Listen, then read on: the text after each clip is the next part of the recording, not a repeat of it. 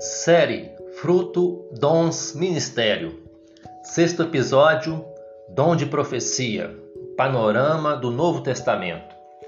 Hoje nós, a Igreja, o Corpo de Cristo, rotulamos o profeta com as seguintes características. Primeiro, profeta é aquele que vive sozinho, sem vínculos de família, o que não é verdade, porque alguns profetas bíblicos eram casados, tinham filhos, como era o caso de Isaías, Oséias, Ezequiel. Segundo, o profeta não é ou era alguém que se destacava pela intelectualidade. É o tipo despojado que não se encaixa nos padrões normais da sociedade. É aquele sujeito aleluiado que só sabe apontar o dedo para os pecados dos outros e dizer glória a Deus e aleluia. O que também não é verdade, como era o caso de Isaías, que era sobrinho do rei Osias, Jeremias, que foi preparado para ser sacerdote, Daniel, que era um grande estadista e servia diante do rei da Babilônia.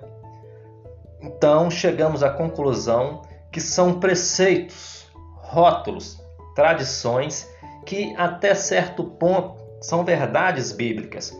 Porém, não há uma regra absoluta, porque Deus usa cada um de acordo com a sua característica natural. Agora, um outro rótulo ou roupagem que tradicionalmente damos ao profeta é que ele é aquele que prediz o futuro. Bom, quanto a isso, nós precisamos fazer uma análise um pouco mais profunda e criteriosa da palavra de Deus. E a primeira coisa que nós precisamos entender é que só existe um fundamento ou alicerce, que é a palavra de Deus, a Bíblia.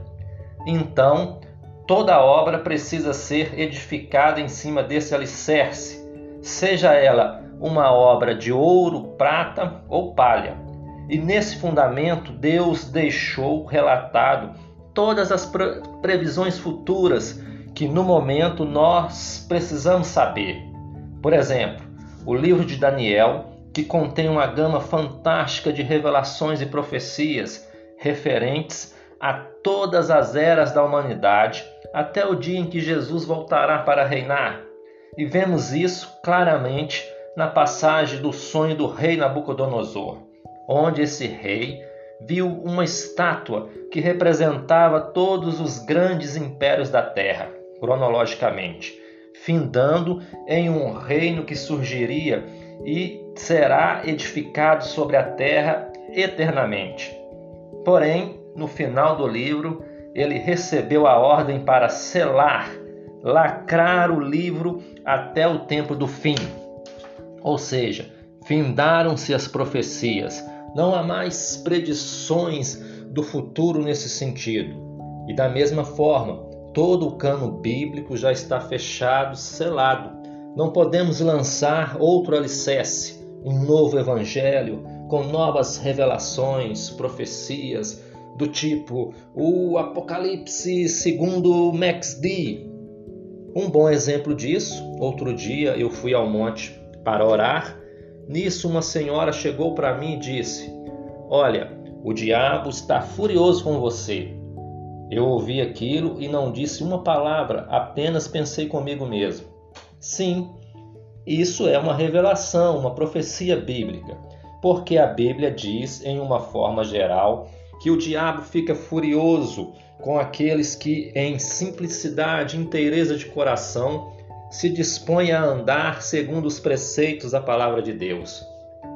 Para mim, isso não soou como uma revelação, talvez como uma confirmação da palavra ou um alerta que naquele momento eu estava em evidência no mundo espiritual, simplesmente porque eu decidi me levantar para testemunhar o Evangelho de Jesus.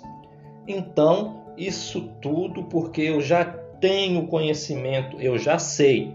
Agora, para uma pessoa que não tem o conhecimento, nunca ouviu falar sobre isso, para ela teve sim uma conotação de revelação. Então, em cima de tudo isso, eu posso dizer, pelo menos sobre um aspecto que, Para a igreja hoje, o dom profético se apresenta precedido do dom de ensino.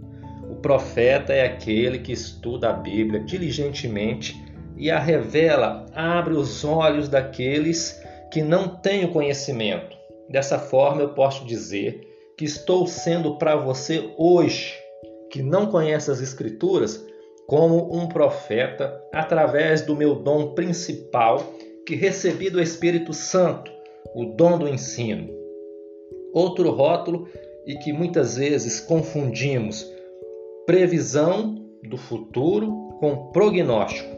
Por exemplo, na medicina temos o diagnóstico, quando o médico identifica a enfermidade. Depois do diagnóstico vem o prognóstico, que é a forma que o médico utiliza baseado dentro da sua experiência empírica para determinar como essa enfermidade vai evoluir ou regredir. Porém, como a medicina não é uma ciência exata, não há garantias que isso ocorra dessa forma. Pode ser que sim, pode ser que não, talvez. Da mesma forma, quando eu faço uma leitura de como está a sociedade hoje, em termos de pecado, pandemias, criminalidade, prostituições, guerras, miséria, fome, e em cima disso eu faço um prognóstico dentro do meu raciocínio lógico de como vai evoluir a sociedade.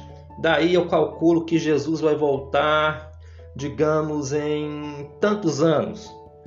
Bom, pode ser que sim, pode ser que não, talvez. Agora, um exemplo bíblico de previsão do futuro, quando o apóstolo Paulo escreveu a carta a Timóteo, onde há dois mil anos atrás ele relata em detalhes como estaria a sociedade em termos de moral, conduta, santidade nos últimos dias.